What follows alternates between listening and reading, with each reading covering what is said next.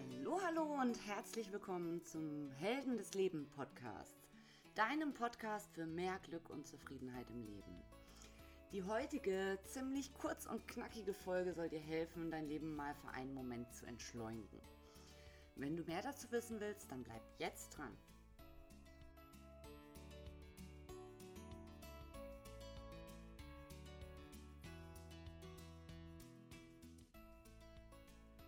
Meistens ist unser Alltag ziemlich vollgestopft mit Terminen. Und wir rennen von einem To-Do zum nächsten und kommen nur ganz selten mal zur Ruhe. Gesellschaftliche Zwänge oder auch ähm, generell Zwänge, die wir uns selbst auferlegen, treiben uns ununterbrochen hierhin und dorthin. Und es ist natürlich auch toll, immer für andere da zu sein. Aber wenn du dabei vergisst, dass du dich auch mal um dich selbst kümmern musst, kannst du dich auch damit kaputt machen. Ähm, und dann, wenn du kaputt bist, dann bist du wirklich niemandem mehr eine Hilfe. Aber es gibt eine Möglichkeit, diesen Marathonlauf mal zu unterbrechen. Und das kann wirklich jeder. Du brauchst dafür auch nicht viel Zeit, sondern eigentlich nur fünf Minuten. Fünf Minuten sind eine sehr kurze Zeitspanne, aber sie können im Alltag viel bewirken und sogar dein Leben verändern.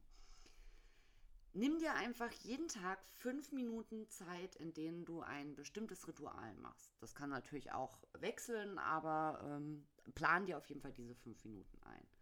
Und jeder hat fünf Minuten am Tag, also keine Ausreden. Du kannst zum Beispiel in diesen fünf Minuten ein Buch für deine Weiterbildung lesen, nichts tun außer deiner Lieblingsmusik oder einen Podcast hören oder auch meditieren. Oder mach dir einfach mal einen Kaffee oder einen Tee und genieß den einfach in vollen Zügen, ohne dabei nebenher am Handy oder vor dem Fernseher zu sitzen. Einfach nur du und dein Getränk. Was du machst, ist letztendlich deine Entscheidung, aber es soll dich auf jeden Fall entschleunigen. Versuch dich in diesen fünf Minuten nicht damit zu beschäftigen, was du noch alles erledigen musst oder willst, sondern nur mit dir selbst. Wenn du es schaffst, kannst du natürlich diese fünf Minuten Me-Time auch, wie du magst, verlängern. Nur solltest du dir diese Zeit jeden Tag nehmen. Deswegen sind fünf Minuten auch ein ganz guter Start, finde ich. Wenn du auch mal, wenn du aber mal mehr Zeit hast, dann mach deine Me-Time ruhig länger. Und damit du dir diese Zeit auch wirklich nimmst, blockier sie dir. Mach dir zum Beispiel einen Termin in deinem Kalender, sozusagen ein Date mit dir selbst.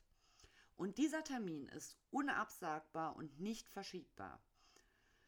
Als ich damit angefangen habe, mir jeden Tag so ein bisschen Zeit für mich zu nehmen, habe ich ganz viele Veränderungen gemerkt. Du lernst dich wieder so ein bisschen besser kennen und steigst einfach auch mal aus der Alltagshektik raus, drückst praktisch so einen Pause-Button und kannst auch mal was aus der Vogelperspektive ansehen. Und dieses Nichtstun in Anführungsstrichen haben die meisten von uns verlernt. Und ähm, einfach mal so seinen Gedanken nachzuhängen oder sowas wie Musik zu hören oder einen Kaffee zu genießen, ist am Anfang echt komisch. Aber ich wollte es inzwischen nicht mehr missen, denn ich bin danach wieder viel aufgeräumter und kann mich wieder mit vollem Elan in meine Aufgaben stürzen. Diese Zeit gehört nur dir und du musst auch auf niemanden und nichts Rücksicht nehmen. Außerdem kann es dir helfen, dich ähm, weiterzuentwickeln, weil wenn du mit deinen Gedanken mal in Ruhe allein bist, bekommst du vielleicht auch neue Ideen oder gehst mal alte Situationen nochmal durch und erkennst, dass du dich vielleicht auch hättest anders verhalten können. Und beim nächsten Mal reagierst du dann anders und hast dadurch vielleicht mehr Erfolg. Du kannst diese paar Minuten am Tag ganz unterschiedlich nutzen. Du kannst zum Beispiel reflektieren, was lief in letzter Zeit gut, was lief schlecht, wo kann ich mich verbessern oder was kann ich generell besser machen. Für so eine Selbstreflexion nehmen wir uns leider meistens viel zu wenig Zeit. Wenn du dich aber weiterentwickeln willst, dann musst du dich regelmäßig mit diesen Fragen beschäftigen ich habe auch immer mal Situationen, in denen ich vielleicht einen Fehler gemacht habe oder mich auch blöd verhalten habe und dadurch alles schlimmer wurde. ich versuche mich dann mit so ein bisschen Abstand nochmal damit zu beschäftigen und zu reflektieren, was hätte ich besser oder anders machen können. Natürlich kannst du diese Zeit auch nutzen, um deine Akkus einfach mal aufzuladen. Und totale Erholung und Entspannung ist meistens nur alleine möglich. Du kannst alleine einfach das tun, worauf du Lust hast und was dir hilft, auszuspannen, ohne dass du Rücksicht auf andere nehmen musst. Das kann alles sein, vom Saunagang über das Meditieren, über Sport bis zum Powernapping. Alles, was dir hilft, runterzukommen und zu entspannen. Es gibt Tage, da bin ich so ausgelaugt, dass ich mich einfach auf die Couch lege und für fünf Minuten die Augen schließe. Ich schlafe dann zwar nicht, aber ohne Dauerbeschallung von meiner Umwelt kann ich einfach kurz total entspannen.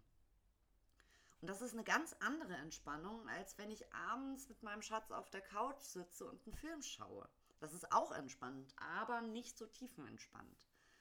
Wie gesagt, totale Entspannung geht einfach nur alleine.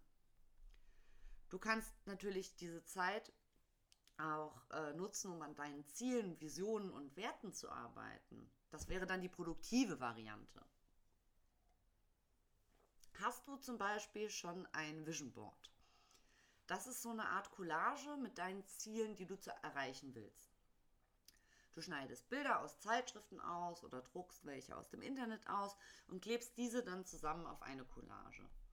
Und die hängst du dann irgendwo in deiner Wohnung auf, wo du sie dir täglich ansehen kannst oder wo du sie einfach vor Augen hast. Unser Vision Board, was wir zu Hause haben, das schaue ich jeden Tag an, mal bewusster, mal unbewusster.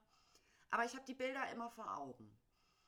Dadurch habe ich sie verinnerlicht und manchmal sitze ich auch einfach davor und mache mir meine Gedanken zu meinen Zielen.